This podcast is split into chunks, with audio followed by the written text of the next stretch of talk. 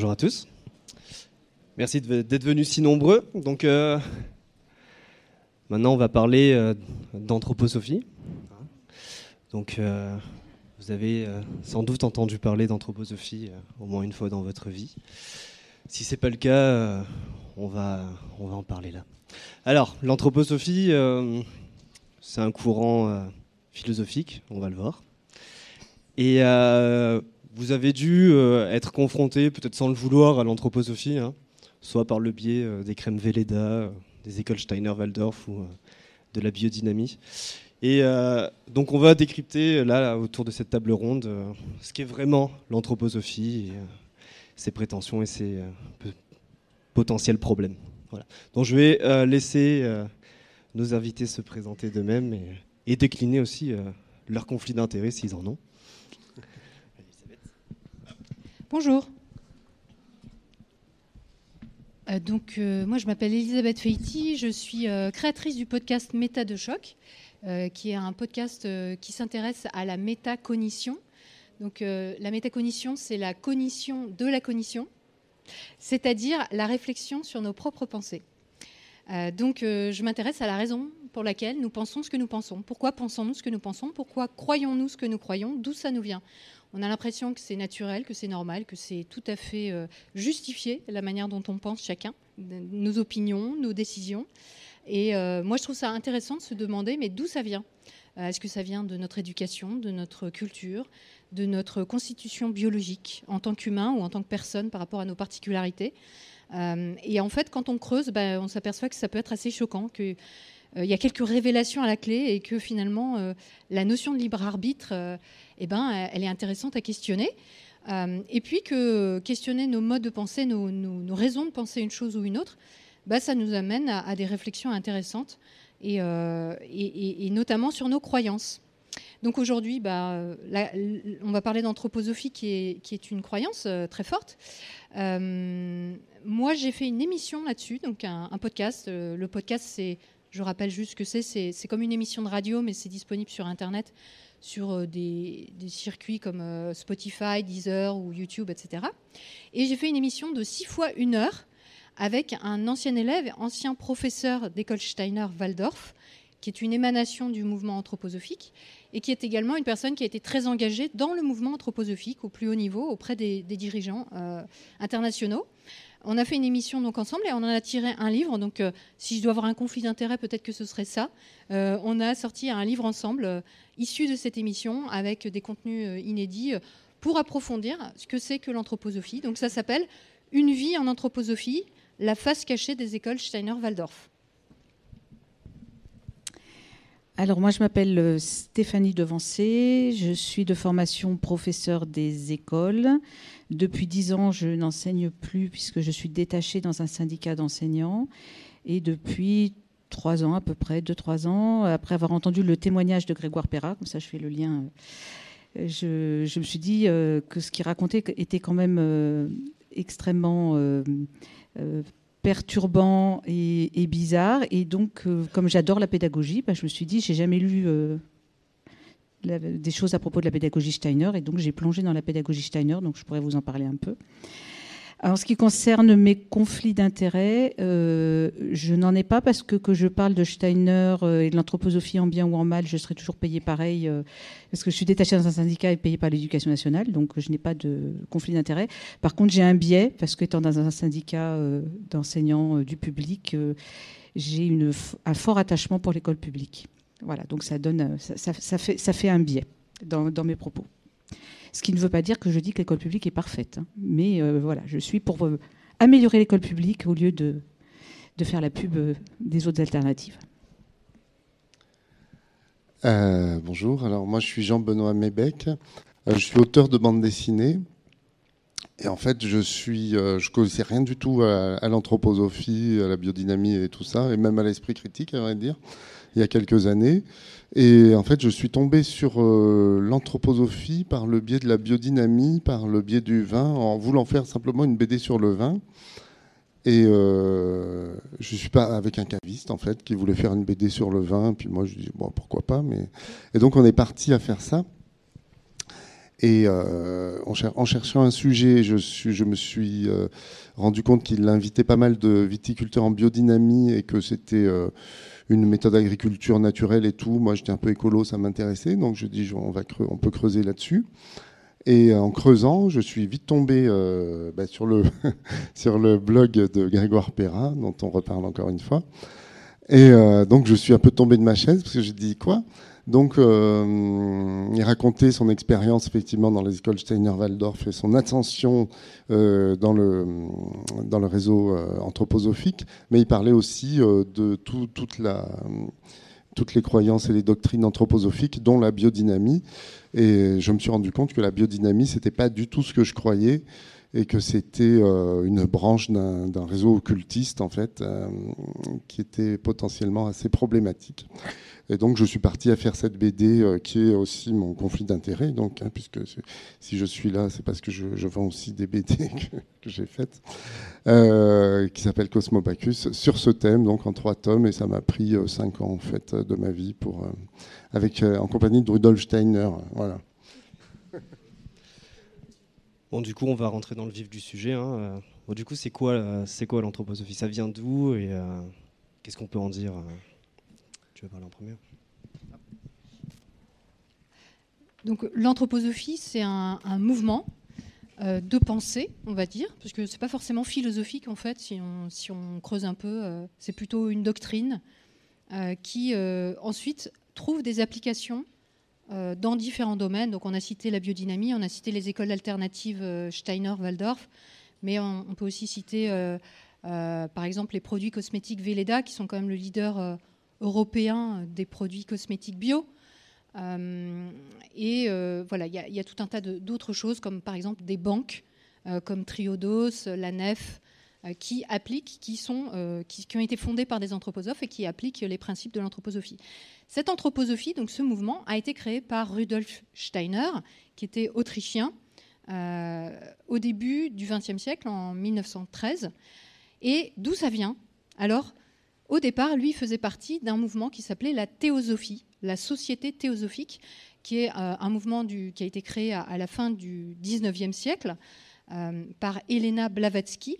Cette femme, qui était donc basée à New York, a créé un mouvement. Euh, elle, elle était croyante, pratiquante du spiritisme, et elle a voulu monter un, un courant spirituel qu'on retrouve en fait dans notre vie quotidienne sans vraiment s'en rendre compte, à base de lois de l'attraction, de pensées positives, l'univers est amour.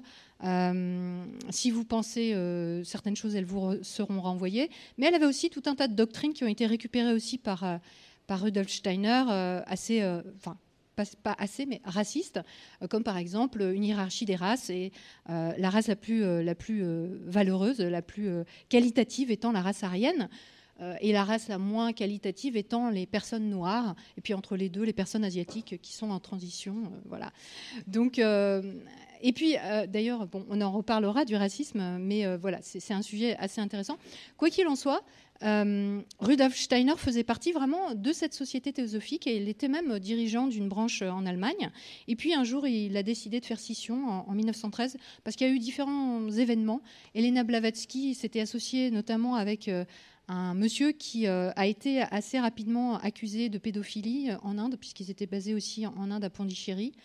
Et il y a eu un autre événement euh, qui était qu'ils avaient déterminé que le nouveau Messie était jeudi, Jidou, pas Jidou, Jidou Krishnamurti. Donc vous avez sans doute entendu ce nom, Krishnamurti. C'est souvent quelqu'un qui concite avec des phrases philosophiques, voilà, un peu comme Albert Einstein sur les mêmes on va retrouver aussi Krishnamurti avec ses, pensées, euh, etc., sur Internet.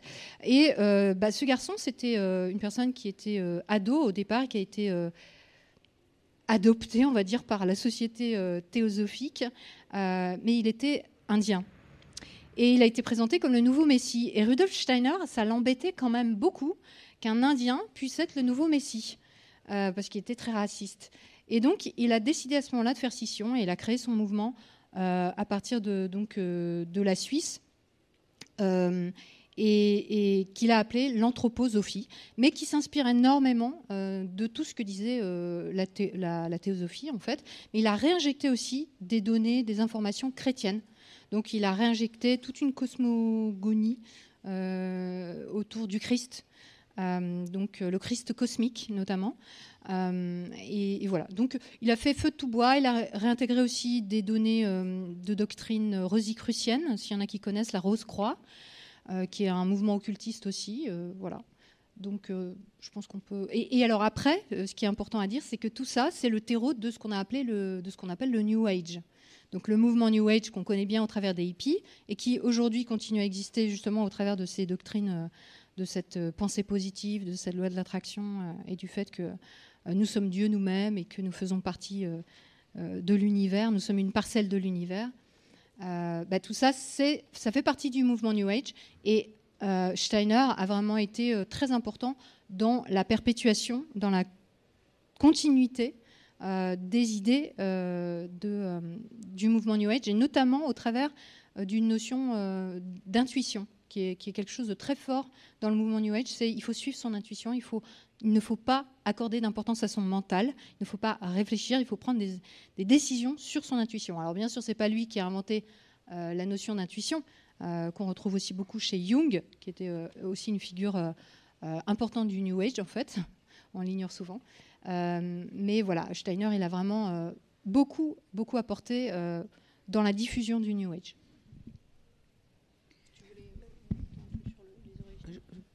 Sur les origines, j'ai pas forcément grand-chose à dire. Tu, as des choses à compléter? Moi, je parlerai un peu du contenu. En fait. Parce que moi, vraiment, mon domaine, c'est plutôt la, la, pédagogie. Je pense que tu as bien balayé, donc euh, on va peut-être enchaîner sur ton diaporama. Du coup, du coup, on peut dire que l'anthroposophie, c'est de la théosophie raciste ou euh, ça se résume pas qu'à ça? C'est de la théosophie plutôt euh, chrétienne, en fait. Ok que la théosophie était raciste et lui, il a, fait, il a juste repris exactement les mêmes, euh, les mêmes éléments de la théosophie.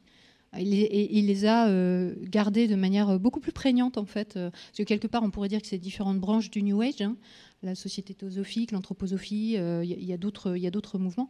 mais lui, en fait, il en a fait un, pilier central, alors que la théosophie, quelque part, elle en parle moins aujourd'hui. Enfin, elle en parle moins. C'est moins fondamental dans parce que la société théosophique est un mouvement qui est très très présent en fait à l'international encore aujourd'hui. Hein. Il y a euh, des centaines, il y a des, centaines de pays euh, qui ont euh, une société théosophique, donc elle est représentée vraiment à l'international au même titre que l'anthroposophie, mais plus encore. En fait, pour parler un peu de ce que c'est que l'anthroposophie, euh, c'est une doctrine euh, moniste en fait, euh, c'est-à-dire que qui pense que tout n'est que tout n'est que spiritualité, en fait que la matière est une illusion qui, serait en fait de l'éther de, spirituel condensé. et que bon, l'idéal, c'est, je, résume un peu, hein, donc avec ce que j'ai compris après multiples lectures. donc tout, n'est qu'être spirituel en fait. Et euh, le centre, on le verra, mais le centre de, l'anthroposophie, c'est l'homme, comme son nom l'indique, et son chemin euh, en tant qu'être matériel vers la divinité. C'est tout ce qui, intéresse l'anthroposophie. Et euh, il y a des êtres spirituels qui nous entourent partout, tout le temps. Et en fait, ça, n'est que la seule réalité. La réalité qu'on voit est, une réalité illusoire. Voilà. Donc en fait, Rudolf Steiner, il a, il a écrit quelques livres euh, autographe donc, de sa main. Mais il a donné toute sa vie énormément de conférences. Euh, des, milliers de conférences, et dont, euh, dont beaucoup ont été retranscrites. Donc, je ne sais plus si 600, 600 livres qui sont disponibles de sa main. donc, pour essayer de faire un, petit, un petit aperçu de, de, ce que ça peut donner les contenus de l'anthroposophie, parce que du coup, c'est tellement vaste.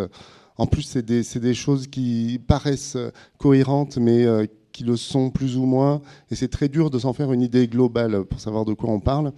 Euh, donc moi j'ai récupéré le plus de, bouquins en PDF possible de Steiner, donc là j'en ai 80, 88, et je les ai passés euh, à une moulinette en fait, qui est un logiciel euh, qui s'appelle Iramutech, qui a été développé au laboratoire Leras par Pierre Parino et Pascal Marchand. Euh, qui est présent ici. Je parle sous contrôle. Donc ça, c'est tous les bouquins de Steiner que j'ai pu récupérer. Donc ça représente évidemment pas tous les livres de Steiner, loin de là. Euh, mais euh, ça part de 1901, même avant, 1882, jusqu'en 1926, l'année où il est mort. Donc on a quand même une bonne représentativité de ce qu'il a pu écrire. voilà. Et bon, alors tout simplement, j'ai commencé par faire un Là, je vais faire une, présentation vraiment très succincte, hein, parce que déjà, c'est pas ma spécialité. Et euh, après, on y reviendra en plus pour, dans un deuxième temps. Donc, euh, on va, voilà. Ça, c'est un, premier nuage de mots euh, de ce dont il est question dans l'anthroposophie. Donc, on voit qu'effectivement, l'humain est le thème le plus important.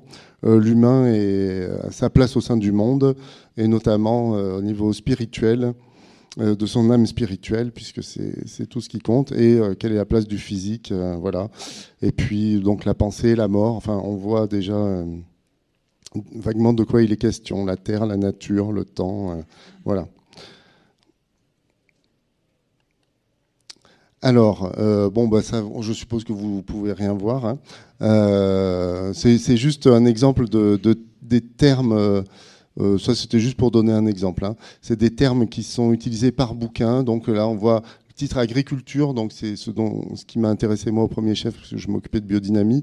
Donc on voit les occurrences des termes euh, donnés par le logiciel. Donc c'est intéressant euh, au niveau intellectuel de voir comment ça marche. On a les terres, plantes, voilà, force, chose, animal, substance. Voilà. On a pour les chroniques de l'Akasha donc oui, euh, les chroniques de l'Akasha, c'est intéressant. J'essaie de ne pas trop traîner, mais parce que euh, en fait, les annales akashiques ou chroniques de l'Akasha, c'est hum, chaque fois qu'il se passe quelque chose dans, l'univers, ça modifie l'éther cosmique. Et même si cette chose se produit dans le, dans le futur, puisque finalement, euh, dans la spiritualité, le temps est différent. Donc, ce qui fait que tous les savoirs de l'humanité, toute l'histoire et tout ce qui se passe dans le monde est inscrit dans les annales akashiques. Euh, et donc auquel on peut accéder par euh, l'intermédiaire de l'anthroposophie, puisque l'anthroposophie de Steiner, c'est aussi beaucoup une méthode de méditation euh, d'où nous viennent nos impulsions, mais qui permet aussi de, visiter les mondes suprasensibles et notamment de lire les chroniques de l'Akasha, ce qu'a fait Rudolf Steiner, et c'est le seul a priori qui a réussi à le faire, mais selon sa méthode, tout le monde devrait pouvoir. Hein. donc les autres essayent, mais avec moins de succès, on va dire. Euh, donc, euh, Rudolf Steiner connaissait tous les sujets euh, qui puissent exister, puisqu'il avait eu connaissance des chroniques de la Cacha, ce qui explique qu'il pouvait donner toutes ces conférences. voilà, en étant en tout état de cause, en toute connaissance des choses. Bon, bref, je passe là-dessus. Donc chaque bouquin est analysé et les termes les plus significatifs sont, présentés. Et on voit qu'on a, on a six classes qui nous sont présentés par le logiciel, donc qui les, qui classe par thème. Donc moi j'ai rajouté, euh, euh, rajouté les titres aux, classes euh, qui sont pas forcément plus, les plus pertinents, mais enfin c'est ce qui m'a semblé. Donc on a une, une, classe qui parle du corps plutôt organique. D'abord on a deux classes principales qui seraient corps et nature et religion, spiritualité, science, société. Dans corps et nature, on a euh, voilà, processus, organisme, système, organes, nerveux, chaleur, cerveau, liquide, substance et tout. Euh, description, alors nature, c'est une nature plutôt au sens euh, astral, hein, enfin cosmique. Quoi. On est au corps éthérique, corps astral, physique, soleil, lune, terre, plante, animal, Saturne, solaire, lunaire. Voilà. On a ensuite dans la classe plutôt religieuse, on a évidemment Christ, mystère Jésus, Golgotha, et on voit que quand même il a ajouté beaucoup d'éléments chrétiens qui sont euh, plutôt prépondérants que, que les éléments indiens ou hindouistes ou euh, tibétains ou qui étaient plus présents dans la euh, dans la théosophie. Mais on voit qu'à la fin, on commence à avoir post-atlantéen, post-atlantéen, Bouddha qui, qui, commence à arriver quand même. Hop là. Là, je, je... Ah, zut. Hop, voilà.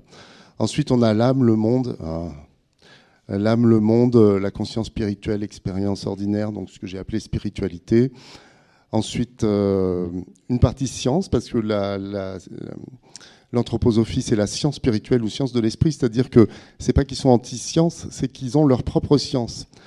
Euh, de la même façon que notre science est basée sur l'observation du réel, enfin je dis la science, notre science, celle des êtres matérialistes, la, science des êtres plutôt spirituels est basée sur les impulsions et les intuitions, justement. C'est l'observation des intuitions qui crée la science spirituelle. Donc on le voit là, on parle de mathématiques, de logique, de science, de voilà. Euh, et puis euh, une classe plutôt sociale euh, où on parle d'anthroposophie notamment, mais de gens de société où on compte, on parle, parce qu'il y a une ambition sociétale de l'anthroposophie. il y a une triangulation sociale qui, veulent mettre au point, qui est séparée des domaines de la société. Enfin, je ne rentre pas dans les détails, ça, ça, nous amènerait un peu loin.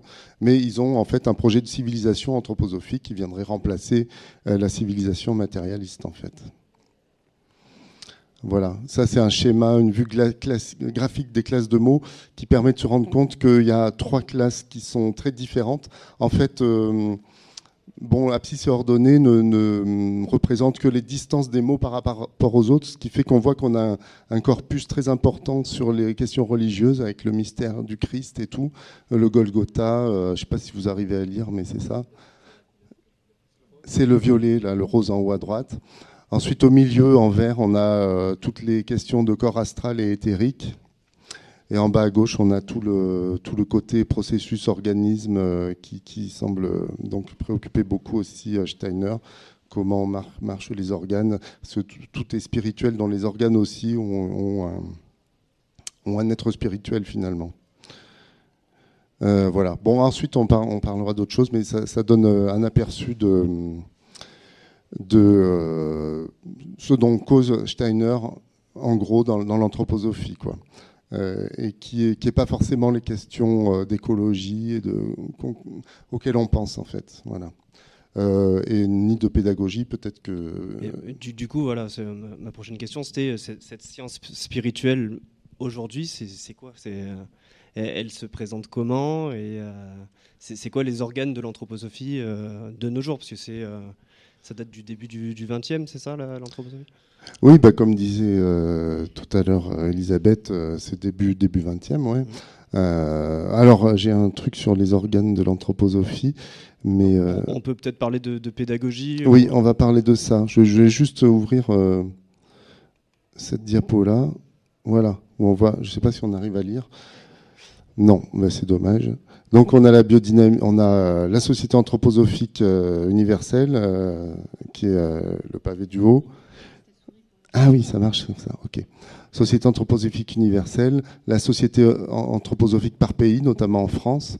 Là, on a la biodynamie. Là, on a la médecine. Là, on a la pédagogie Steiner-Waldorf. Là, on a la finance éthique. Puis là, on a toutes les structures qui y sont un peu attachées. Il y a des antennes connexes euh, qui sont euh, bah, École de sciences de l'esprit, qui est en fait euh, le noyau dur des anthroposophes au Goetheanum. Il y a des universités anthroposophes. Il y a un mouvement Canfil qui s'occupe des handicapés, une communauté des croyants.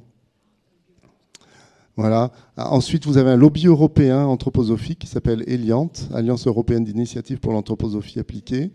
Et puis vous avez des, associations d'entreprises amies, donc effectivement les colibris, puisque Pierre Rabhi euh, a commencé par la biodynamie, hein, il ne s'est jamais détaché de, euh, de ses liens avec l'anthroposophie.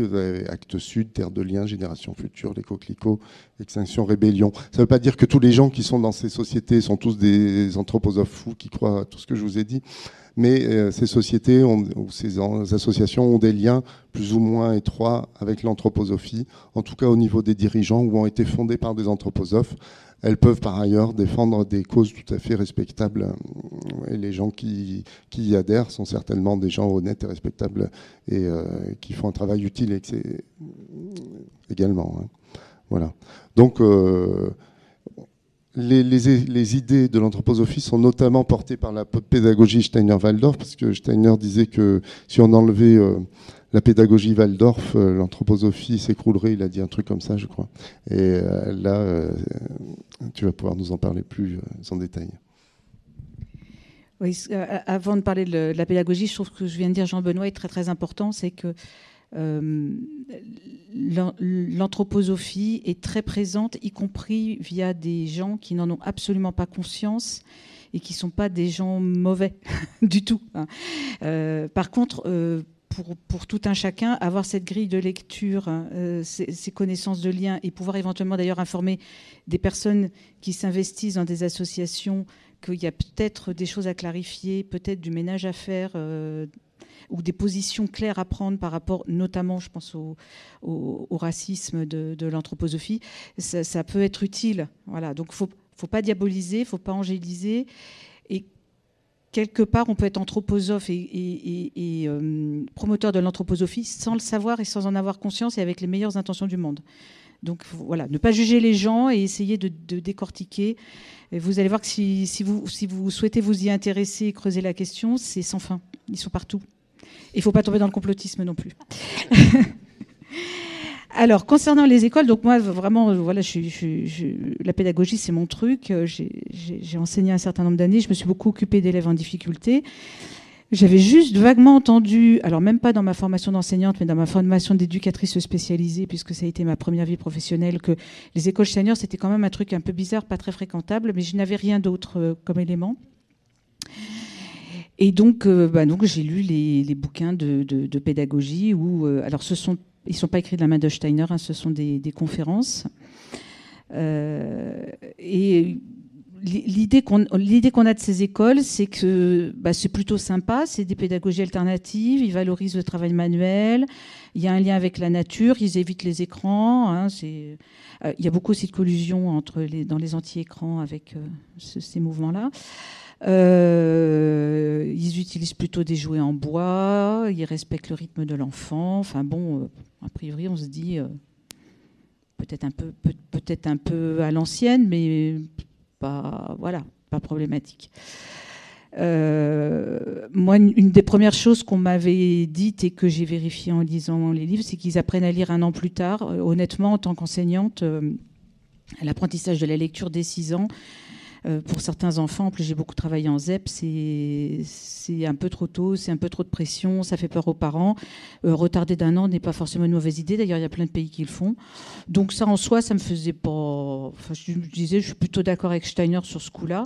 Alors après, le problème, c'est quand on lit les raisons pourquoi, pourquoi ils apprennent à lire un an plus tard. C'est pas du tout pour qu'ils gagnent en maturité, c'est pas du tout pour avoir un an de plus pour préparer, parce que avant qu'ils apprennent à lire, il n'y a aucune préparation. Il faut savoir que dans la partie maternelle des écoles Steiner, il n'y a aucun apprentissage et que c'est volontaire, ni de prélecture, ni de préécriture, ni de pré-mathématiques.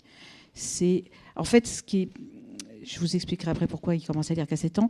Ce qui transparaît très très fort quand on est enseignant et qu'on lit cette, ces, ouvrages de pédagogie, c'est que tout savoir est dangereux. C'est-à-dire que tout, toutes les thématiques commencent par attention, pas trop tôt.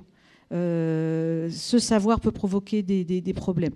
Donc, euh, on, on, rejoint ce qui a été dit tout à l'heure sur les origines, c'est-à-dire que y a, les savoirs sont du côté de la science et du matérialisme, et euh, ce qui est important, c'est l'intuition, c'est la créativité en soi, euh, je ne dis pas que c'est pas important, hein, mais c'est tellement important qu'on évacue le reste. Ça, ça, pose question. Alors pourquoi 7 ans? Pas parce qu'à 7 ans, euh, si, si, moi je l'ai appris hein, en lisant ça. À 7 ans, euh, on a notre deuxième dentition qui apparaît. Bon, ça on le sait. Hein, ça, là, je vous apprends rien. Et vous allez me dire quel rapport avec la lecture? Ben, ça, ça tout à fait un rapport parce que cette apparition de la deuxième dentition est le signe que le corps éthérique se développe. Alors on a plusieurs corps. On a le corps physique, corps éthérique, corps astral, et il y a le moi au-dessus. Hein non? Il n'y a pas un truc au-dessus? Je, je suis je suis pas ultra spécialiste. Enfin bref, le corps éthérique est le premier qui vient après le corps physique et il apparaît au moment de la deuxième dentition. Et idéalement, d'ailleurs, Steiner dit hein, dans, ses conférences que ça serait mieux d'attendre le corps astral qui apparaît lui à la puberté pour commencer à apprendre à lire. Mais déjà à son époque, il se dit que ben, attendre que l'enfant ait 14 ans pour commencer à lui apprendre à lire, sociétalement parlant, ça passerait pas. Donc il a quand même le souci que ces écoles soient pas complètement à côté de la plaque. Donc euh, l'idéal, ça serait d'attendre 14 ans, mais c'est pas voilà, c'est pas possible. Mais à minima, on attend 7 ans. Et donc il faut savoir que dans l'absolu, euh, si on tombe dans une école Steiner très euh, euh, très puriste, voilà, on peut bah, être maintenu en maternelle un peu plus longtemps parce qu'on n'a pas encore perdu ses dents. Et, là, et là, on se dit que bon, il, commence à y avoir un petit souci. Euh, moi, j'ai appris en lisant donc la pédagogie de Steiner qu'il fallait surtout apprendre la grammaire de la bonne façon, parce que si on apprend mal la grammaire, alors il n'est pas très clair sur la façon dont il faut l'apprendre. Moi, j'avoue que je reste sur ma fin sur les méthodes pédagogiques. Hein. C'est pas très très concret, mais en tout cas, si on fait mal la grammaire, on déclenche des problèmes d'intestin à l'âge adulte. Donc si vous avez des problèmes d'intestin et que vous avez toujours été fâché avec la grammaire, sachez-le, ou que peut-être vous étiez très bon parce qu'on vous l'a appris trop tôt ou pas de la bonne façon, peut-être qu'il y a un lien à, trouver. Et tout est comme ça, et en fait, quand on lit cette pédagogie, on est en permanence sur l'âme, sur les différents corps, etc. Et sur des écoles qui se prétendent, enfin qui ne qui parfois se prétendent laïques, mais en tout cas ne mettent pas du tout en avant le fait qu'elles obéissent à une obédience, moi je trouve que ça ressemble quand même très très fort à une religion. Donc on a le droit en France hein, d'ouvrir des écoles religieuses, hein, les écoles catholiques. Euh, quand un parent met son enfant dans une école catholique, soit il est catholique, il est d'accord et pas de problème. Soit il n'est pas catholique, il le met pour d'autres raisons, parce qu'il y a un meilleur niveau, parce que c'est plus près, parce que voilà. Et il peut dire à son enfant, bah, je te mets dans une école catholique pour ces raisons-là, mais le côté catholique, euh, c'est pas un truc euh, auquel on adhère nous, et on peut en discuter, quoi. En tout cas, il est au courant que dans cette école-là, il va être exposé à une doctrine et à des croyances. Le problème, c'est que quand on met son enfant dans une école Steiner, bah, si on est anthroposophe, on sait où on met son enfant et on sait qu'il va être exposé alors, indirectement, parce qu'ils disent bien, on n'enseigne pas l'anthroposophie euh, à l'intérieur des écoles. Alors, ça se discute, mais en tout cas, elle est la pédagogie repose sur l'anthroposophie, donc on ne peut pas dire qu'elle n'est pas présente. Euh, mais si on est un enfant, un enfant, un parent euh, bobo écolo, euh, sensibilisé à des, tendances New Age, et qu'on met son enfant dans une école Steiner parce ou, un, parent inquiet parce qu'à l'école publique son enfant va pas être bien pris en compte parce qu'il a une petite difficulté, un petit problème de rythme, etc. On ne sait pas du tout dans quoi on met son enfant et on ne sait pas du tout qu'il y a ces croyances derrière. Alors il y a le karma, il y a la réincarnation, enfin toutes ces problématiques. En fait, les, les professeurs des écoles Steiner sont investis d'une mission non pas d'enseignement, mais d'accompagnement des âmes de leurs élèves pour qu'ils se réincarnent le mieux possible. Et on est vraiment dans un chemin spirituel et pas dans un... je dirais presque que les apprentissages scolaires sont secondaires et que fort heureusement ces écoles coûtent cher et donc cela fait un tri à l'entrée euh, de, familles qui, ont les moyens d'apporter à leurs enfants euh, un bagage culturel et social suffisant pour compenser les manques de l'école. Et ça, je pense que c'est relativement vrai. On a quand même quelques témoignages d'enfants qui sont sortis des écoles Steiner et qui ont rejoint le, circuit normal avec quelques difficultés de niveau scolaire. Voilà, un premier tableau. Après, si vous avez des questions, je peux, voilà, je peux répondre à des questions plus précises. Et ne pas hésiter à, me contacter si vous voulez que je vous donne les liens vers les, ouvrages en question pour les lire vous-même. Ne croyez personne sur parole sur ces choses-là.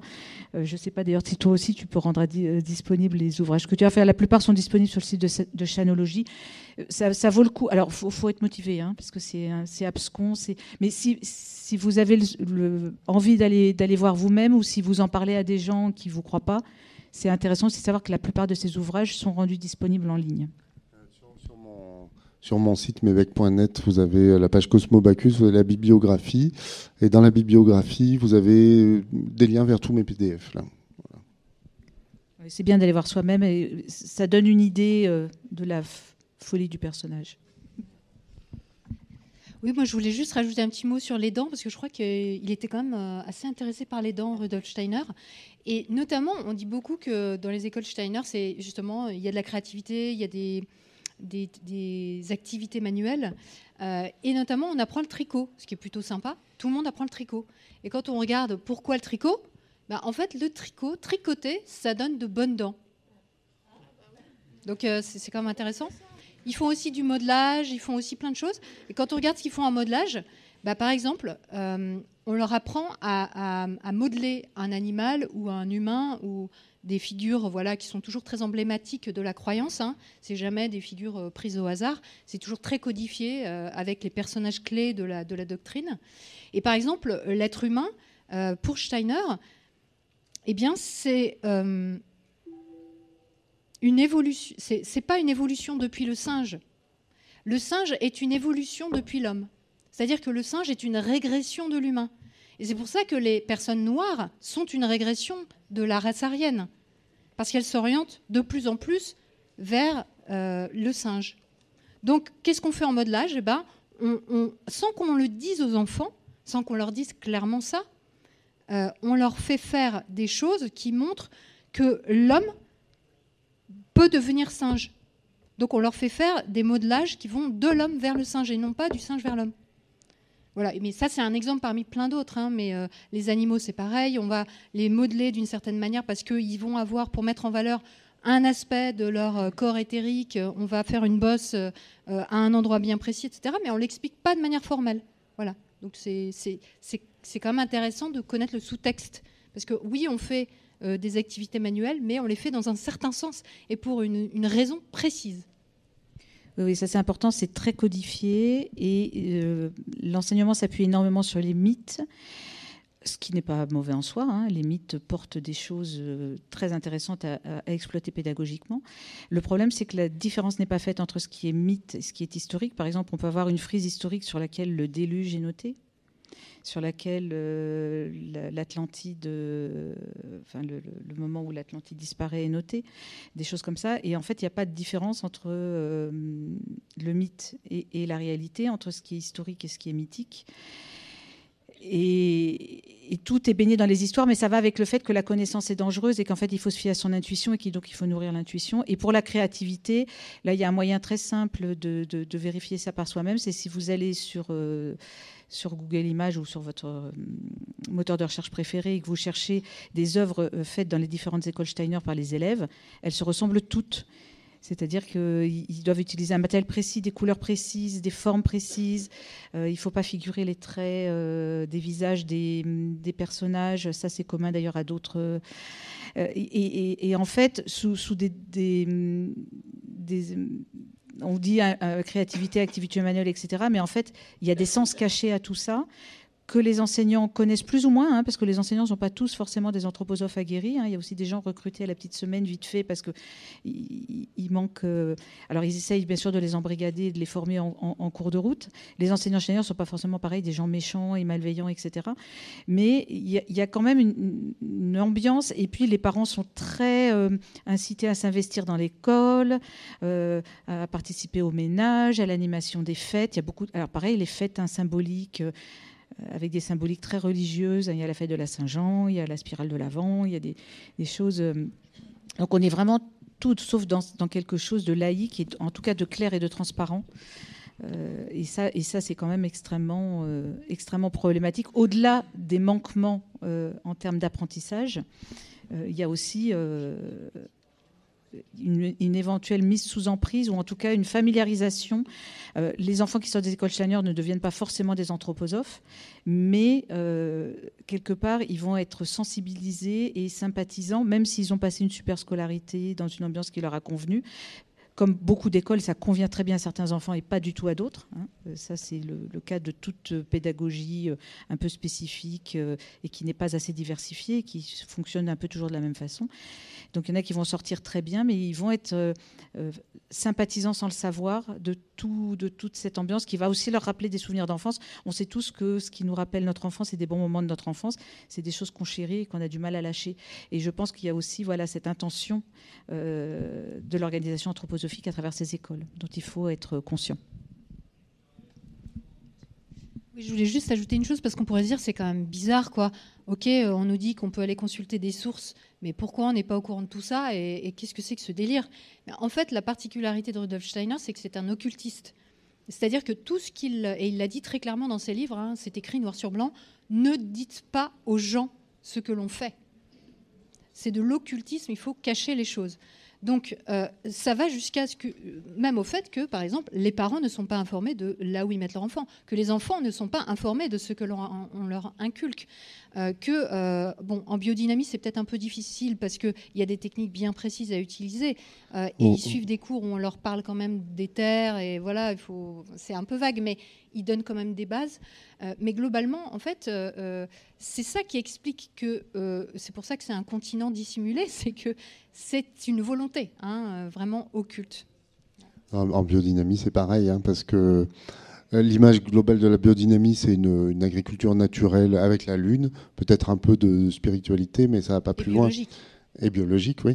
Alors qu'en fait, il y a des êtres élémentaires qui sont des petits gnomes, euh, les, gnomes, les sylphes, les ondines, Euh, et la biodynamie est une magie blanche pour et des offrandes à ces, gnomes-là, à ces êtres élémentaires qui sont créés par les hiérarchies angéliques, parce que les hiérarchies angéliques ne peuvent pas euh, directement manipuler la matière qui est d'un niveau trop inférieur pour eux, donc il y a des êtres intermédiaires. Voilà. Et ça, ils ne le savent pas. Voilà, il y a plein d'autres trucs qu'ils ne savent pas. Quoi. En, juillet dernier, j'ai lu un super, euh, dossier enquête du journal Le Monde euh, sur l'anthroposophie et sur euh, Rudolf Steiner, penseur alternatif. Mais j'ai pas vu mention de, médecine anthroposophique. Est-ce qu'on peut en, glisser un mot? Parce que je suis un peu resté sur ma faim sur, ce volet-là de l'anthroposophie. Ah bah oui, c'est un vaste sujet. personnellement, je suis pas spécialiste, mais on peut dire que euh, bon, bah, on imagine un, peu ce que ça peut être la médecine anthroposophique, c'est-à-dire, euh, en fait, pour les anthroposophes, par exemple, les virus euh, ne sont jamais responsables des maladies. les, virus sont une conséquence de la maladie. Ce qui provoque les maladies, ça peut être un mauvais alignement entre notre corps physique et notre corps astral et éthérique donc il faut réparer. Ou alors ça peut être évidemment les ondes, euh, les ondes magnétiques qui sont le grand ennemi de l'anthroposophie. La biodynamie permet de corriger ça d'ailleurs. Elle permet de lutter contre les ondes électromagnétiques qui sont néfastes plus d'ailleurs que le, carbone pour le changement climatique. Pour les biodynamistes, c'est plutôt les ondes électromagnétiques, euh, ils sont climato-sceptiques aussi. Donc on voit que c'est une agriculture naturelle, mais qui est quand même pas. Bref, je, m'éloigne. Euh, voilà. Et donc comment on peut corriger ça? Euh, Par exemple avec des pendules qui vont permettre de. Bah, de voir là où ça va pas et ce qu'on peut faire. Enfin, c'est des traitements comme ça. Et bien sûr, la médecine anthroposophique, elle est anti-vaccin, puisque les vaccins, euh, sont même une euh, Rudolf Steiner, il y a une citation, il dit c'est une ruse d'Ariman, donc le démon de la matérialité, du vice et, de la rationalité. Donc il faut éviter aux enfants. Donc euh, en gros, vous avez Lucifer qui est le démon qui monte vers le haut et qui porte à la spiritualité, et Ariman celui qui monte, descend vers le bas et qui porte à la rigidité et à la rationalité, qui est très mauvais lui. Entre les deux, vous avez le Christ cosmique qui vient du soleil et qui équilibre les forces. Donc euh, la médecine anthroposophique va tenter, dans, une optique christologique, de, rétablir ces, équilibres-là. Euh, les vaccins sont une ruse du démon Harriman pour euh, faire séparer le, corps physique de, de, ses corps éthériques et de l'âme de l'individu. Et d'ailleurs, dans la pandémie qu'on vient de connaître, euh, l'anthroposophie a été faire de lance de tout le mouvement anti-vax avec le lien avec les antennes 5G. Euh, c'était le docteur Cowan, qui était un médecin anthroposophe, qui a lancé cette rumeur. Au Brésil, vous aviez euh, la, présidente de l'Institut Ita Wegman, qui était une collaboratrice de Rudolf Steiner, donc Nise Yamaguchi, qui était présidente de l'Institut Ita Wegman au Brésil, a conseillé le président Bolsonaro et lui a conseillé d'éviter forcément les vaccins et les masques euh, qui, bloquent aussi euh, la spiritualité, tout ça. Donc, euh, mais le stand de l'association Ukraine Libre. Vous pouvez soutenir cette association par un don libre. Tous les fonds collectés seront destinés à l'achat des trousses de premier secours. Merci. Donc, médecine anthroposophique, gros gros problème, responsable de pas mal de, morts ces deux dernières années notamment. Voilà ils ont un produit phare qui est euh, distribué euh, et fabriqué par euh, les laboratoires Velleda, qui s'appelle Iscador, et qui est censé guérir le cancer. Donc c'est une, c'est suite aux recherches hein, métaphysiques, spirituelles de Steiner. Il est arrivé à cette conclusion-là. Comment Et quel est ce médicament miracle? Eh bien, c'est à base de gui. Alors, le gui est une plante qui est très intéressante pour lui parce qu'elle est entre l'animal et la plante. Euh, qu'elle a survécu en fait euh, à, la réincarnation de la Terre, parce qu'il faut savoir que pour Steiner, euh, les planètes se réincarnent. L'univers s'arrête à Saturne, hein, d'ailleurs, juste pour, pour info. et dans l'ancienne Lune, qui est donc ce qui se passait avant la Terre, le Guy était présent. et donc, dans cette incarnation-là, le Guy était animal. Et il a gardé cette. C'est le seul être sur Terre qui a gardé cette ambivalence entre euh, l'animal et la plante. Il n'est donc pas influencé par les forces lucifériennes qui sont à l'origine des tumeurs du cancer. Pourquoi? Pourquoi? Parce que Lucifer, en fait, il exacerbe nos sens. donc, donc nos organes sensoriels, le nez, les oreilles, les yeux. Et les tumeurs sont en fait des excroissances de ces, de ces organes-là. Donc, qu'est-ce qu'une tumeur? C'est par exemple des oreilles qui poussent dans votre ventre. C'est ça une tumeur dans le ventre, c'est des oreilles qui poussent dans votre ventre. Et donc le gui, en fait, ce qui est bien, c'est que il va aller contre ces forces lucifériennes et il va donc résorber les tumeurs. Alors, c'est un produit euh, qui est aujourd'hui pas commercialisé en France, mais qui est commercialisé ailleurs en Europe et qui est proposé en sous-main par les médecins anthroposophes, qui sont de réels médecins puisqu'ils ont fait des études de médecine en France, mais qui euh, les ont faites euh, dans l'optique de pouvoir, enseigner, de pouvoir ensuite exercer le métier de médecin en ayant une spécialité anthroposophique, comme on pourrait avoir une spécialité en homéopathie par exemple, mais qui n'est évidemment dispensée principalement par, par la société anthroposophique. Hein. Euh, on, a, on a assez peu, on en a un quand même, un cursus euh, un peu parallèle à l'université de Strasbourg qui enseigne la médecine anthroposophique, mais ça reste anecdotique, mais c'est quand même intéressant de le savoir quand même. et, donc ces, médecins prescrivent de l'iscador, qui n'est pas commercialisé en France. et qu'est-ce que c'est? C'est des injections d'ampoules de gui dans les tumeurs. Le problème, c'est que non seulement ça ne guérit pas, non seulement ça fait des retards de soins, ça fait des retards de prise en charge, mais en plus, on on pense, euh, il est fort probable que ces injections, en fait, comme elles pénètrent les tumeurs, vont en fait permettre la, diffusion de ces tumeurs euh, de manière plus accélérée. Donc, effectivement, il y a des morts euh, de, l'anthroposophie sans aucun doute. mais ça peut passer aussi par des choses, la médecine anthroposophique, par des choses très, très, je sais pas, par exemple, une personne qui a qui, qui, qui bruxe, qui, qui, élime ses dents en bruxant la nuit, on va lui dire de se masser les mollets parce que ça lui va lui éviter de bruxer. Euh, non, pas les molaires, les mollets. voilà. Euh, donc euh, les gens, malheureusement, qui font appel à, des médecins anthroposophiques, ils ont rarement une vraie prise en charge pour des choses aussi basiques que, je sais pas, les poussées d'acné ou d'autres choses qui sont interprétées de manière complètement différente de ce que la science matérialiste propose. Euh, puisqu'on en est un peu au contenu, je vais peut-être finir ma présentation. Après, on peut passer au volet euh, médias puis aux questions. Ouais. Ok. Faut que tu fasses vite alors. Hein. Ouais, je fais vite. Ouais. En fait, je veux. Vite, vite, vite. il faut que je la retrouve. Déjà, vous me stressez. Là. je la rouvre. Euh, parce que ça finit à quelle heure en fait? Maintenant. Ah oui, c'était pas. non, vas-y. 25 Non, ok. Euh, je me suis intéressé euh, au fait parce qu'on dit souvent que l'anthroposophie, donc enfin moi je le dis, euh, est raciste. Donc je me suis quand même demandé si c'était vrai et comme j'avais un logiciel qui me permettait de vérifier des choses, je me suis dit ça serait intéressant de le. Donc dans tout le corpus que j'avais, ça c'est des thèmes, donc on va pas les lire, hein, des thèmes que, qui, qui sont trouvés par le logiciel. Et donc le 675e, c'est les races. Donc c'est celui que j'ai mis en bleu en bas à droite. Mais on voit qu'il est en dernier là parce que l'écran n'était pas assez grand. Mais euh, voyez l'ascenseur là, euh, il est tout en haut. Donc euh, cette partie là, c'est tout ça. Et puis il y a encore tout ça de, formes qui sont. Donc c'est pas c'est pas le dernier thème auquel je me suis intéressé quoi. C'est un truc qui est plutôt en haut de liste malgré tout. Donc j'ai fait un sous-corpus. Ça, c'est les, titres des livres de, Steiner. Et plus, y a, plus la barre est haute, plus ça parle de race, en gros. Donc vous avez 5-6 livres qui parlent de race. Donc il fait un sous-corpus relativement, euh, euh, relativement consistant, même si c'est beaucoup moins que les 88 livres, évidemment. Euh, vous avez donc les chroniques de la Cacha. Vous avez des conférences sur les couleurs des humains. Donc on voit déjà des conférences à Dornard. Un livre qui s'appelle L'Apocalypse. Théosophie et race humaine et les races du mal. Voilà. Donc, on voit déjà qu'en tout cas, il parle de race. Après, c'est vrai qu'il y, a un racialisme euh, du 19e siècle qui n'est pas forcément un racisme. Hein. Euh, donc ça, c'est les... Attends, je vais en arrière quoi là? Je comprends rien.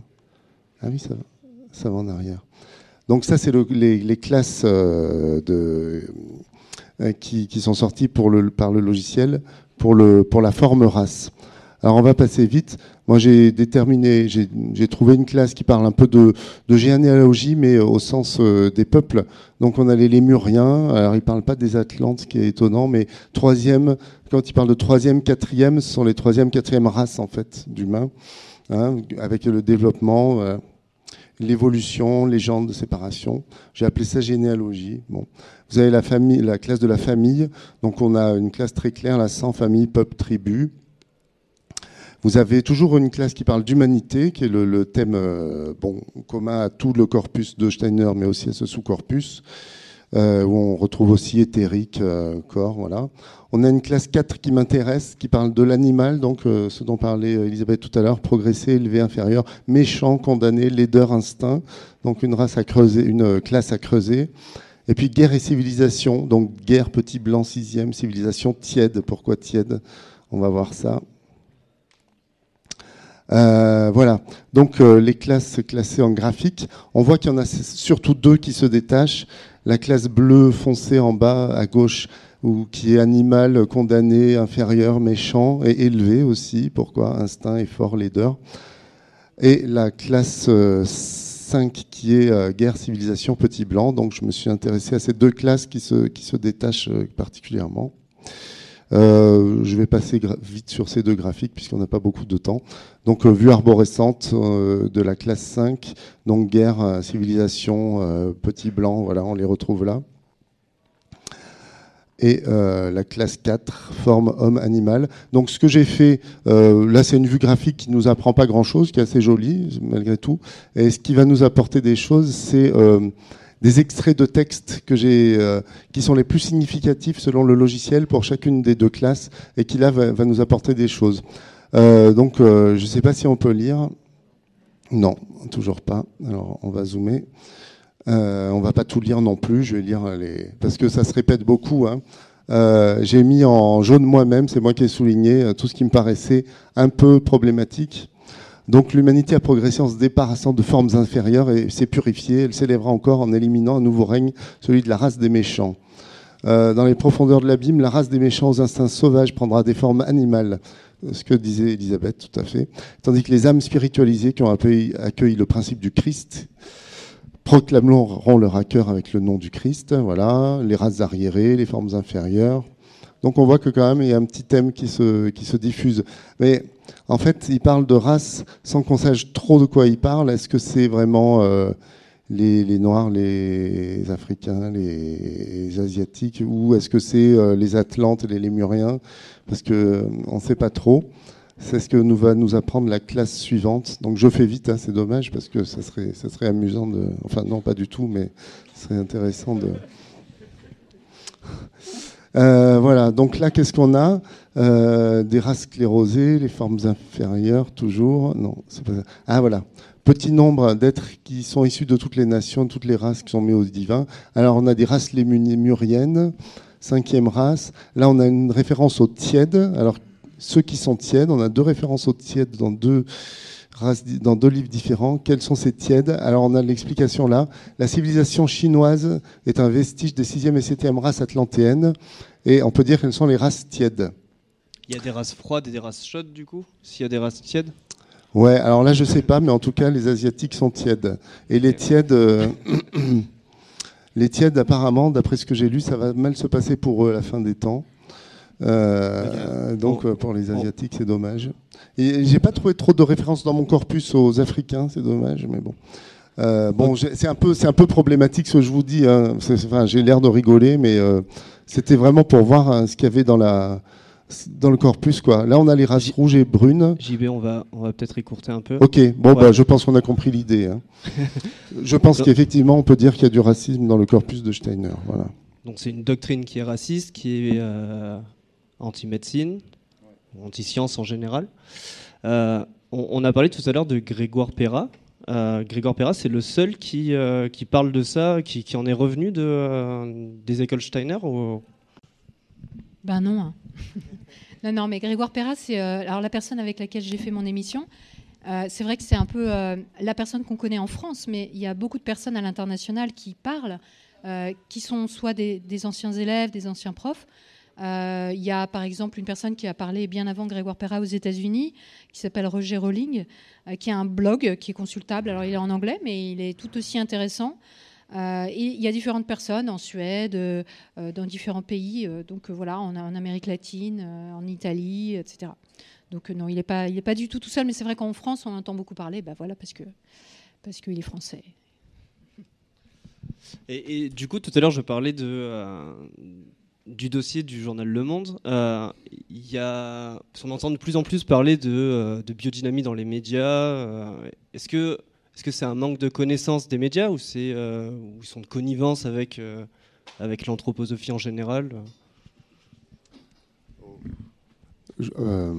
Ça dépend des cas, mais en général, je je pense, je suis pas, je pense pas qu'il y ait un complot des journalistes pour euh, anthroposophes pour euh, faire advenir la civilisation anthroposophique, mais je pense qu'il y a un effet euh, cool marketing de l'anthroposophie qui se présente toujours sous des jours séduisants par une agriculture naturelle, par des médecines douces, par une pédagogie alternative euh, sympathique. Et donc, ça séduit simplement les médias. Après, vous avez quelques cas, effectivement. Le dossier du Monde est un peu problématique parce que je pense que certains journalistes au Monde étaient euh, assez euh, connaisseurs du, dossier. Et donc, bon, après, je vais pas, je vais pas, peux pas dire me lancer en disant que c'était des anthroposophes qui sont introduits au monde, mais le monde est depuis plusieurs années très complaisant envers l'anthroposophie, en tout cas. Voilà. Euh, c'est ce qu'on peut dire, c'est ce que je dirais, je m'arrêterai là. Quoi. Et euh, du coup, euh, le rapport de la, dernier rapport de, de la Mivilude mentionne que c'est une dérive sectaire. On, en est où là-dessus? En France, c'est considéré comme une dérive sectaire, peut-être pas en Allemagne. On a, on a une idée de pourquoi Alors la Mivilude est très prudente. Et elle a raison parce que, alors oui, la Mivilude, c'est l'organisme qui surveille les dérives sectaires en France. Elle est, elle est très prudente parce que ben, elle risque des procès euh, et elle en a déjà eu de la part de l'anthroposophie. Donc elle ne dit pas euh, que l'anthroposophie est une dérive sectaire, mais elle mentionne l'anthroposophie et ou les écoles Steiner dans quasiment chacun de ses rapports. Et rien que ce fait-là, de mentionner que ce sont des points d'attention et qu'il faut continuer de faire attention, euh, suffit à, voilà, à être extrêmement euh, parlant. Euh, c'est pas le cas dans le dernier rapport, si je me souviens bien, mais dans le précédent, il parlait aussi des colibris. Donc euh, il y, a vraiment. Je, pense quand même que quand on se pose une question sur une organisation, un mouvement, etc., il y a, deux, points pour avoir une première information qui ne sera pas suffisante, mais qui vous donnera un premier indice. C'est aller voir la page Wikipédia, et je précise en français, Généralement, quand c'est des pseudosciences quand c'est soupçonné de dérives sectaires, c'est très souvent mentionné. Et allez voir si c'est mentionné dans les rapports de la Mivilude. Ça doit être des points d'alerte. Voilà, c'est pas, bien sûr, ce ne sont pas des listes. Et, et j'étais très prudente aussi tout à l'heure en parlant des écoles, c'est que euh, même si je pense que fondamentalement ces écoles ne devraient pas exister en se présentant de cette manière-là qui est trompeuse et qui me paraît extrêmement problématique, euh, je pense qu'il y a des enseignants qui sont tout à fait bienveillants et qui font de leur mieux. Je pense qu'il y a des enseignants sous emprise qui auraient peut-être besoin d'aide et peut-être besoin qu'on les aide aussi à prendre conscience qu'ils sont dans quelque chose qui ne va pas. Euh, et, et je pense qu'il y a des écoles où les choses doivent se passer moins mal, plus mal, etc. Et qu'il faut pas, voilà, il faut, faire la différence entre le danger, de, la, doctrine et les gens qui en sont acteurs sont potentiellement aussi des gens victimes et sont souvent des gens de bonne foi. Voilà, il faut, vraiment être très attentif à ça. Et comme vous l'avez vu dans tout un tas d'autres conférences, euh, dire aux gens qu'ils ont tort, qu'ils se sont fait abuser, euh, qu'ils se trompent et voir peut-être qu'ils font du mal à leur insu en voulant faire du bien, c'est pas quelque chose où on n'y va pas au bazooka. Hein. Voilà, faut faire attention. Euh, par contre, moi, je serais moins complaisante avec les journalistes, c'est que je pense que les journalistes qui ignoraient il y a quelques années la question de l'anthroposophie, de la biodynamie et des écoles Steiner, ne peuvent plus l'ignorer maintenant, ou s'ils l'ignorent, c'est parce qu'ils ont choisi de l'ignorer. Donc, Donc ceux qui continuent de faire des articles extrêmement positifs, sans contrepoint ou avec des contrepoints systématiquement euh, minorés, euh, portent une part de responsabilité. Voilà. Euh, soit qu'ils soient séduits par l'anthroposophie, soit qu'ils soient imprudents, mais en tout cas et je pense que là, le travail d'information est extrêmement utile. Et là, on peut y aller au bazooka, hein, sur, euh, sur, les réseaux, en n'attaquant pas quelqu'un précis, mais en disant ce qui est dans cet article, ça va pas parce que, ou euh, c'est complaisant, ou c'est faux. Euh, là, il faut y aller. Enfin, moi, je pense que c'est important. Et, du coup, si j'avais quelque chose à dire suite à, à, ce que vous avez là, je pense que ce qui est important, c'est que vous informiez aussi les gens qui ne sont pas forcément touchés. Les gens qui achètent des produits Véleda, les gens qui boivent du vin en biodynamie, c'est pas qu'ils n'ont plus le droit d'en acheter, c'est qu'il faut qu'ils sachent qu'en achetant un produit Véleda ou en achetant un vin en biodynamie, ils financent une dérive sectaire qui potentiellement est, problématique. Qu'ils le sachent, après, ils font le... on achète tous des trucs problématiques, hein, et tout est problématique d'une manière ou d'une autre. Donc il ne s'agit pas de juger ou de pointer, mais d'informer. Et notamment qu'en achetant par exemple les produits Véleda, ben, on finance leur partie médecine qui produit de l'homéopathie, les extraits de gui dont, vous a parlé Elisabeth tout à l'heure, et, que quelque part on contribue à tout ça. Et est-ce qu'on a envie de le faire Voilà. On va passer euh, une série de questions. Euh. Merci. Euh, donc on a vu que l'anthroposophie, c'est un mouvement qui cache, cache, bien son jeu, disons, et qui est assez tentaculaire. Euh, bon, je suis votre travail avec assiduité, donc je suis quelque part. Je pense qu'effectivement, la meilleure façon de lutter contre ces dérives, en tout cas, c'est de, les rendre visibles. comment vous sentez que ça évolue? Ça, fait plus ou moins, plus, ou moins longtemps que vous, dénoncez tout ça. Je voulais savoir un petit peu comment vous percevez euh, ce mouvement-là, comment il va évoluer, euh, est-ce qu'il va, est-ce que le fait de le dénoncer, ça va finalement lui mettre un terme ou, pas? Alors, euh, en ce qui me concerne, j'ai commencé à m'occuper, à, me préoccuper de ces sujets en 2015. Et au début, avec Grégoire et puis deux trois militants, il y avait vraiment pas grand monde qui dénonçait, donc on était un peu seuls. Et euh, au fur et à mesure, c'est beaucoup euh, le travail de Grégoire, en fait, Perrin, qui a porté ses fruits. Et aussi le fait qu'il ait eu des procès, donc de plus en plus de gens euh, l'ont suivi sur les réseaux et tout ça. Et effectivement, maintenant, ce que disait Stéphanie est vrai, il n'y a plus un article qui sort bienveillant vers la biodynamie ou d'autres sujets sans que toute une flopée de d'internautes ne, ne, le pointe, et ce qui est très bien. Donc euh, il y a beaucoup plus de gens qui sont, qui sont sensibles et qui sont connus. Ah, est-ce que ça fait reculer l'anthroposophie? Ça, je ne peux pas le dire, j'en sais rien du tout et euh, j'en suis pas sûr. Voilà. Bah, ce qu'on peut voir en tout cas, c'est qu'il y a effectivement une, information qui circule aujourd'hui vraiment, vraiment. C'est-à-dire qu'il y a de plus en plus de gens qui prennent la parole au sujet de l'anthroposophie. Donc il y a de plus en plus de gens qui sont au courant qu'il y a un problème avec ça qui connaissent le mot anthroposophie. Et une autre chose qu'on peut observer aussi, c'est que euh, les instances euh, anthroposophes françaises sont de plus en plus euh, sur leur garde. elles se sentent menacées. Et je pense qu'elles le sont dans un, certain point, puisque tout, tout, simplement, on parle de quelque chose dont personne ne devrait parler, puisque c'est occulte. Donc pour eux, c'est vraiment très inquiétant. Et je pense qu'en France en particulier, bah, notamment par rapport aux écoles, ils se sentent très menacés. Ils voient bien qu'il faut qu'ils fassent gaffe ils font très attention et ils ont l'habitude de le faire puisque ça fait partie de leur manière de, faire. Par contre, à l'international, non, pas du tout. À l'international, ça grandit, ça, je veux dire, il y a plein de choses qui se passent en Chine. Vladimir Poutine s'est prononcé officiellement en faveur des écoles Steiner. Bah oui, parce que quand même, c'est pour la race blanche. Euh, et en plus, la prochaine, la prochaine race, c'est la race euh, slave. Donc, euh, c'est après, c'est mieux que la race aryenne. C'est la race slave. Donc, lui, il est plutôt trouve ça plutôt cool sans doute euh, pour euh, la Grande Russie. Euh, et, en Amérique du Sud, c'est pareil, c'est vraiment en pleine expansion, il y a énormément d'écoles qui s'ouvrent, et les écoles, c'est le premier point d'entrée. Les écoles, c'est le formatage des esprits. Donc, s'il y a plein de gens qui sortent des écoles Steiner, et c'est bien ça la stratégie, bah, à ce moment-là, les gens seront beaucoup plus ouverts, qu'ils en aient conscience ou pas d'avoir été endoctrinés, à des idées autour justement euh, de, la spiritualité, de la défiance vis-à-vis de la science, de la médecine, etc.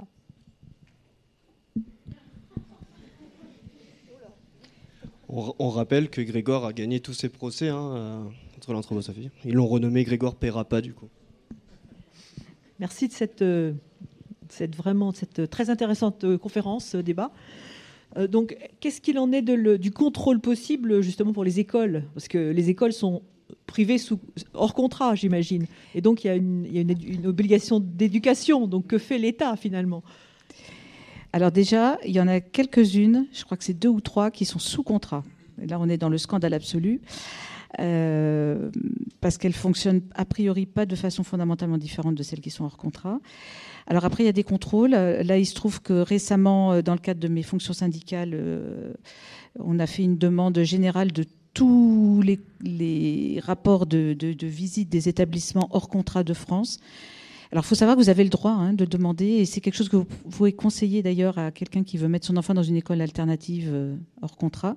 On peut écrire au rectorat et demander euh, communication du rapport. Si le rectorat refuse, on peut saisir la CADA, hein, qui permet de, demander les documents administratifs, et euh, on peut avoir ces documents. Ce ne sont pas des documents publics, mais ce sont des documents qui doivent être communiqués, puisque c'est le travail de la, de la fonction publique. Alors après, le problème qu'on a, c'est que les inspections. Donc moi, j'ai lu intégralement cinq rapports d'école Steiner sur 22. Parce que même en les demandant euh, officiellement de la part d'un syndicat et en ayant l'accord de la CADA disant il faut communiquer ces documents-là, c'est de droit. C'est-à-dire que là, si on allait au tribunal administratif, on les obtiendrait tous. Mais ça nous prendrait beaucoup de temps, ça nous coûterait de l'argent il faut aller dans le tribunal administratif de chaque académie pour chaque. bref. Mais quelqu'un de déterminé ou une association qui, s'est fixé un but peut tout à fait mener ce travail-là. En tout cas, on a ouvert une première brèche parce que c'est la première fois que, ces rapports sont demandés à aussi grande échelle. Donc on espère que ça va aussi inspirer des journalistes, peut-être des, opérations d'infiltration dans les écoles. Ça, ça serait intéressant d'avoir euh, des gens qui se fassent embaucher et qui racontent euh, ce qui se passe vraiment à l'intérieur, qu'on ait des, pas, seulement des, témoignages de, personnes qui en sont sorties plus ou moins cassées, mais des témoignages euh, sociologiques, psycho euh, ou journalistiques. Ça serait vraiment intéressant. Donc, on, espère avoir ouvert cette brèche-là. Alors, les rapports, après, ils sont très différents. Sur les six que j'ai lus, il y en a deux où on sent que euh, l'inspecteur ou l'inspectrice qui, par, hasard ou pas, dans ces deux cas-là, était seul à, faire une inspection, ce qui est anormal. Hein. il faut au moins deux personnes pour avoir un regard un petit peu euh, différencié. Ont, été séduits par l'école et n'ont pas vu de problème, euh, probablement parce qu'ils sont restés en surface et qu'ils ne savaient pas forcément quoi regarder, ou peut-être qu'ils étaient euh, avec un a priori positif. Hein. Après, ce sont des êtres humains, les inspecteurs. Hein. ce sont des gens compétents, mais ce sont des êtres humains. Et s'ils n'ont jamais entendu parler des problématiques de l'anthroposophie des écoles Steiner, ou qu'ils ont entendu du bien des écoles Steiner, bah, ça les influence forcément. Euh, quatre autres sont beaucoup plus problématiques et pointent des dysfonctionnements plus ou moins importants à différents niveaux. On sent dans deux d'entre eux que ce sont des, gens informés qui ont regardé de près. Le problème, c'est qu'il bah, y, a des injonctions dans ces rapports. Parfois, ils parlent des injonctions des rapports précédents qui n'ont toujours pas été euh, euh, suivis des faits et, que concrètement, on a l'impression, alors là je vais préciser, on a l'impression qu'il se passe rien. C'est-à-dire qu'à l'interne, ça fait remuer quand même un peu les choses, mais à l'interne, il peut se passer des choses bizarres aussi, des rapports qui disparaissent entre la personne qui reçoit le rapport et le recteur. Euh, enfin, ils ont quand même des soutiens à l'interne, alors sans, sombrer dans le complotisme, avec, euh, ils ont des soutiens partout, etc. Mais il y a quand même tout un tas de gens qui, euh, de bonne foi ou non, trouvent que c'est bon de protéger ces écoles et c'est bien qu'elles existent. Donc là, on a un vrai travail de citoyen hein, à faire, je pense, euh, et en tout cas d'alerte euh, autour de, personnes. Et, là, je vais mettre dans le, même paquet, même si les problématiques ne sont pas les mêmes, toutes les écoles hors contrat. Moi, ce qui m'a énormément surpris, on a, on, a, on a reçu 200 rapports, c'est que globalement, 80% des rapports montrent quelque chose qui est largement déficient par rapport à une école publique lambda.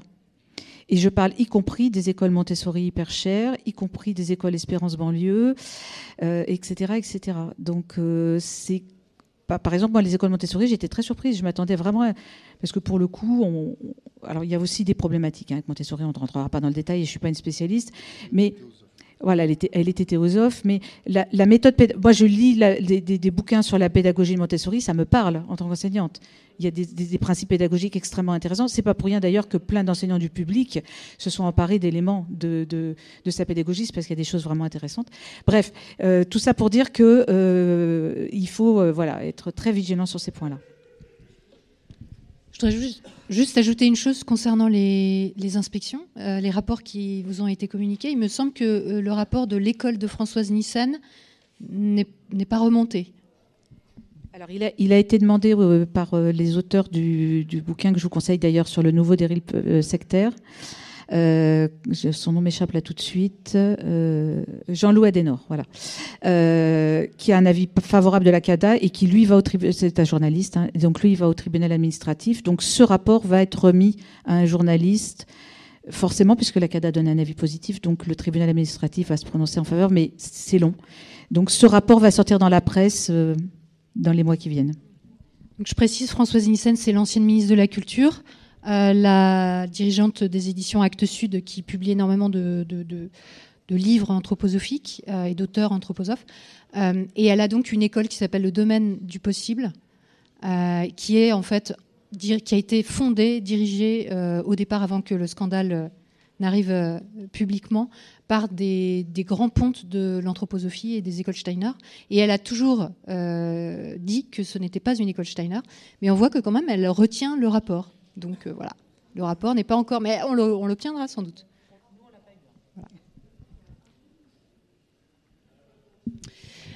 Euh, bonjour. Je voudrais savoir, concernant les médecins anthroposophes, étaient-ils médecins avant d'être anthroposophes ou sont-ils devenus médecins? Bah, en, général, c'est plutôt des gens qui ont l'ambition de devenir médecins anthroposophes, qui sont donc anthroposophes, qui sont convaincus par la doctrine, qui vont faire des études de médecine pour pouvoir devenir médecins anthroposophes. Ils sont obligés de le faire, ça fait partie aussi de la stratégie de, Steiner, de Rudolf Steiner, qui était de dire qu'il faut se fondre dans la société, que les gens ne se rendent pas compte de ce qu'on fait, en fait. Donc là, c'est assez particulier en réalité, parce qu'ils pourraient très bien être comme beaucoup de médecines alternatives, se dire, bon, bah nous, on est thérapeute anthroposophe. Mais non, ils ont vraiment décidé de passer par le circuit normal. Euh, de médecine et ensuite euh, de proposer des, des, produits, des, techniques anthroposophiques. Après, il doit y avoir des cas où les gens sont euh, pas anthroposophes, qui sont médecins, puis qui sont séduits par les techniques anthroposophiques et qui font ensuite une formation complémentaire. Ça, doit arriver. vous disiez tout à l'heure que l'anthroposophie est, une, est occultiste. Et donc on accède aux savoirs euh, les plus bizarres et les plus profonds euh, un peu plus difficilement. La question que je me pose, c'est comment et sous quelles conditions on est censé être initié à ce savoir? Bah, euh, L'initiation, elle se fait au contact des anthroposophes. Donc, il y a différentes manières de le faire. D'abord, la première chose, c'est évidemment par les écoles ou de fil en aiguille. Si on a envie, euh, on arrive en terminale, on a envie de poursuivre, comme l'a fait par exemple euh, donc euh, l'intervenant Grégoire Perra, qui est lanceur d'alerte aujourd'hui. il a décidé d'aller plus loin dans l'anthroposophie. Alors qu'est-ce qu'il a fait? Il a adhéré à ce qu'on appelle la hum, non ouais, l'école de sciences de l'esprit, donc qui regroupe les différentes branches qui regroupe euh, les différentes branches, oui, des pratiques anthroposophiques. Donc, on va avoir la branche enseignement, la branche euh, agriculture, la branche euh, banque financière, la branche médecine, etc. Et donc, si vous êtes membre de l'école de sciences de l'esprit, euh, vous allez pouvoir accéder, vous allez pouvoir par exemple faire partie d'un groupe particulier, je ne sais plus comment ils, appellent chaque antenne, euh, mais si vous faites partie de la branche agriculture, eh ben, vous allez être initié à tout ce qui concerne l'agriculture par ce biais-là. Après, vous avez tout un tas de conférences qui sont données aussi, si vous faites partie de la société anthroposophique. On n'a pas parlé de ça, mais il y a aussi une église qui s'appelle euh, la, communauté des chrétiens. Décidément, j'ai des trous de mémoire. donc la communauté des chrétiens est officiellement une église anthroposophique avec des prêtres donc euh, là, avec un culte euh, christique, etc. Et là aussi, vous pouvez être initié. Euh, donc voilà, il y a plein de manières d'être initié, mais globalement, si vous êtes anthroposophe, vous avez votre carte d'anthroposophe, vous avez accès à énormément de connaissances. Et puis, vous allez être chapeauté aussi souvent par, par des initiés, justement, par des personnes qui vont être des sortes de maîtres spirituels, sans que ce soit formel, mais qui vont être des gens qui vous, mm, qui vous prennent sous, sous leur, leur aile et qui voilà, vont vous apporter des enseignements. Oui, petite précision, beaucoup d'anthroposophes ne sont pas forcément adhérents officiellement à la société anthroposophique et donc peuvent dire non, moi je ne suis pas anthroposophe et en jouent. Et d'autres personnes, notamment parmi ceux qui ont quitté ces croyances, euh, nous disent maintenant, en fait, ça fait dix ans que j'étais anthroposophe sans le savoir. C'est-à-dire qu'on peut être anthroposophe et promouvoir l'anthroposophie sans même en être conscient, parce qu'on est dans un contexte... Euh, euh, familiale, sociétale, ou si on vit dans un éco-village par exemple, etc., euh, où on est imprégné de tout un tas de croyances en pensant juste être euh, écolo, un peu intéressé par les spiritualités New Age, etc., et se rendre compte, une fois qu'on a pris du recul par rapport à ça, de se dire en fait j'étais à fond dans l'anthroposophie, promoteur de l'anthroposophie sans même le savoir. Donc, c'est pas comme certaines euh, organisation sectaire où il y a vraiment un cursus extrêmement précis. Là, tout est flou, tout est. Euh, je, pense que c'est volontaire et que ça fait partie du succès. Oui, il y a une chose aussi pour l'initiation qui est très importante et qui est obligatoire, c'est qu'il faut lire un certain nombre de livres de Steiner, puisqu'il en a écrit 600 quand même, donc c'est pas mal, il y a de quoi faire. Euh, et notamment tous les ans, il est recommandé de lire La liberté la philosophie de la liberté, merci. et il y en a d'autres. Donc, vous avez les grands canons, vous avez une dizaine de bouquins qui sont vraiment les grands indispensables. Et donc, vous, vous, ingérez en fait hein, cette doctrine très régulièrement. Tous les ans, vous lisez le même livre et tous les ans, vous allez lire aussi deux, trois autres livres de, Steiner. Donc ça, ça aide évidemment. Et, c'est des livres dans lesquels on va retrouver tout le vocabulaire que donnait Jean-Benoît tout à l'heure, qui s'imprègne en fait. Hein. C'est pour ça qu'on n'est pas conscient euh, qu'on va diffuser cette pensée euh, qui est intégrée, en fait, qui devient vraiment euh, notre mode de pensée.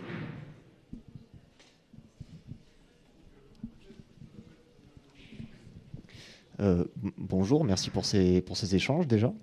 J'avais une question qui est peut-être pas du tout facile à, à adresser au vu de ce qui vient d'être dit, mais on parle d'anthroposophie, on parle des, différents euh, organes qui en font partie. Ça représente aujourd'hui dans le monde combien de personnes euh, Est-ce qu'on a des chiffres Est-ce qu'on a des pistes pour, savoir, euh, pour en savoir un peu plus Ou est-ce que c'est complètement nébuleux?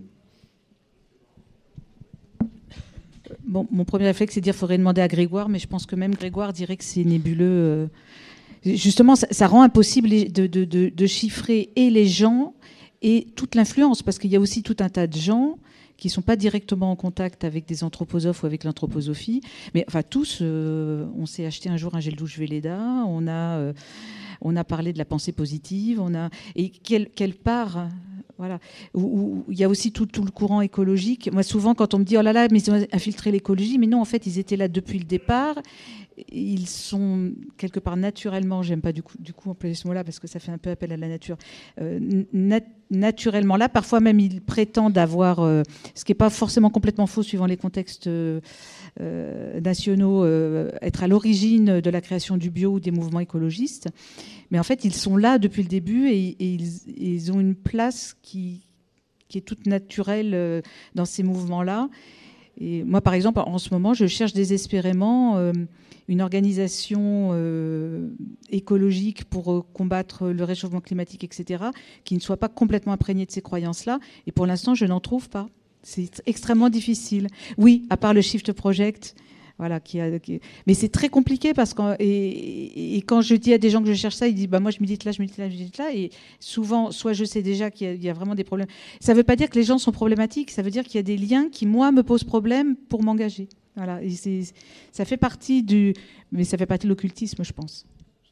Rajouter un truc, c'est impossible de dire le nombre. Après, il y a des gens qui sont directement adhérents de la Société anthroposophique universelle, dont, dont j'ai pas le nom non plus, ou de la Société anthroposophique en France, mais ça a été mis en avant par le journal Le Monde dans son, dans son dossier. Eux sont assez peu nombreux, sont très peu nombreux en fait. Euh, donc je sais, j'ai 1000 en France, ok, 1000 en France, donc c'est rien. Mais euh, le problème, donc c'est mis en avant en disant on n'est pas beaucoup, on n'a pas de, mais ces milles-là ont une influence. Euh, en fait, ils riguent tout le New Age, quoi, et non seulement le New Age, mais l'écologie, mais la médecine alternative. Voilà, donc. Euh. Alors, moi j'ai une question. est-ce qu'on pourrait dire que est-ce que l'anthroposophie a été, comment dire, a pu influencer des élites nazies et des parce que j'avais entendu dire que des dirigeants nazis trempés dans l'ésotérisme, des choses comme euh, ça. Y a, effectivement, il y, a des, y a eu des liens. Bon, ça nous ça nous amènerait loin. Mais euh, comment dire Il y a eu une thèse écrite là-dessus par Peter Stodenmayer, qui est un Américain. Euh, et qui a voilà donc en fait, l'anthroposophie euh, est, avant le nazisme. Il faut savoir qu'à l'époque, euh, au début du XXe siècle, il y avait tout plein de courants, notamment en Allemagne, en Mitteleuropa, euh, spiritualistes ou pas, et puis des pan-germanistes, et puis des arianistes, et puis des ariosophes, et puis c'était vraiment un melting pot de hum, doctrines et de courants de pensée concurrents qui cherchaient à s'imposer.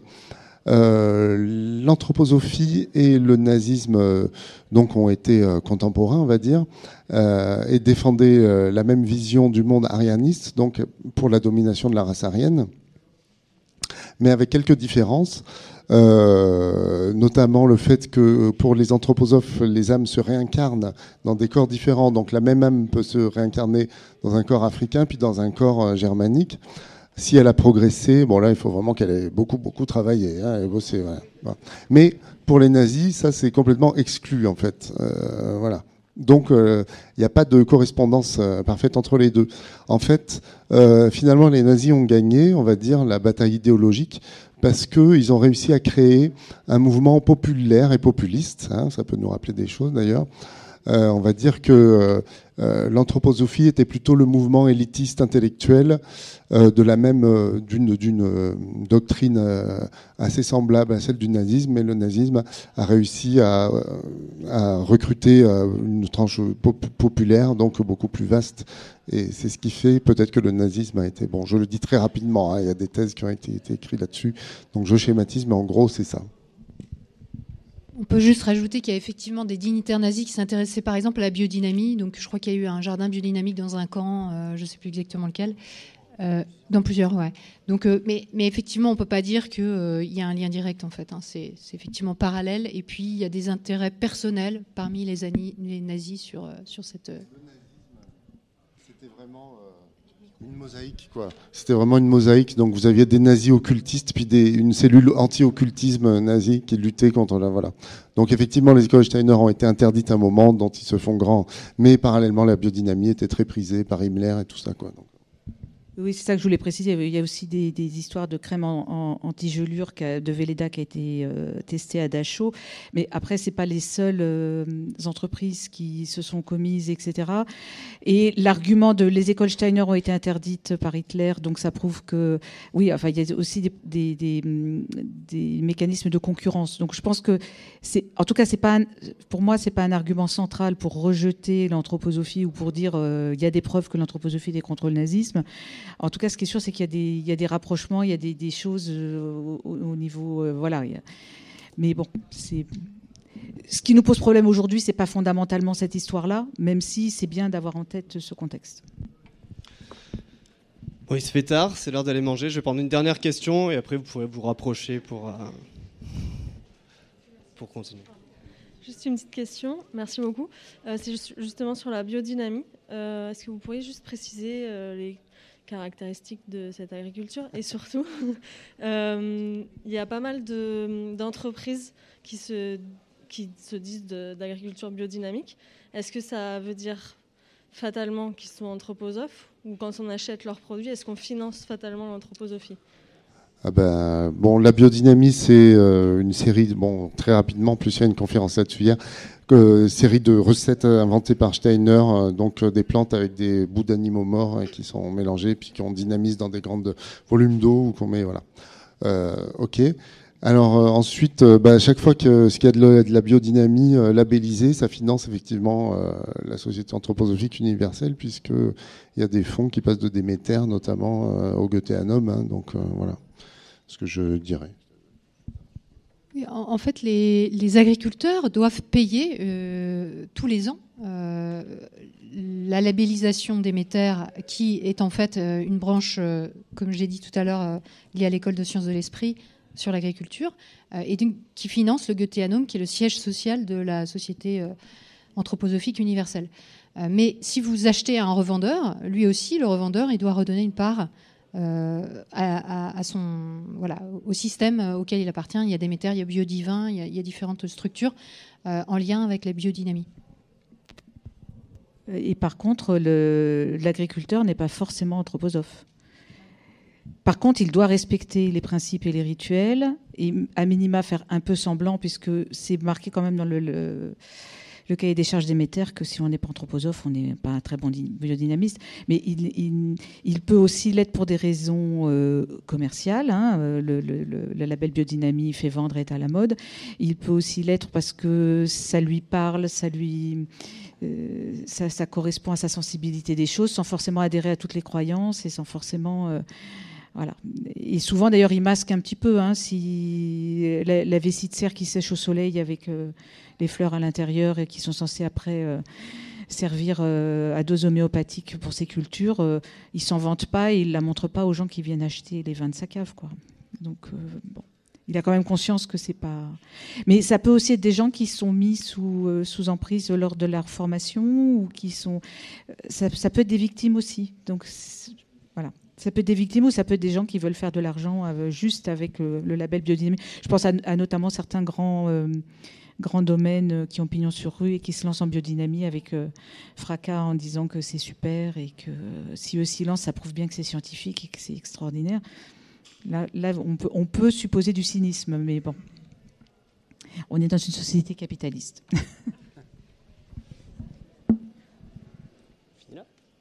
Merci à tous. Yeah.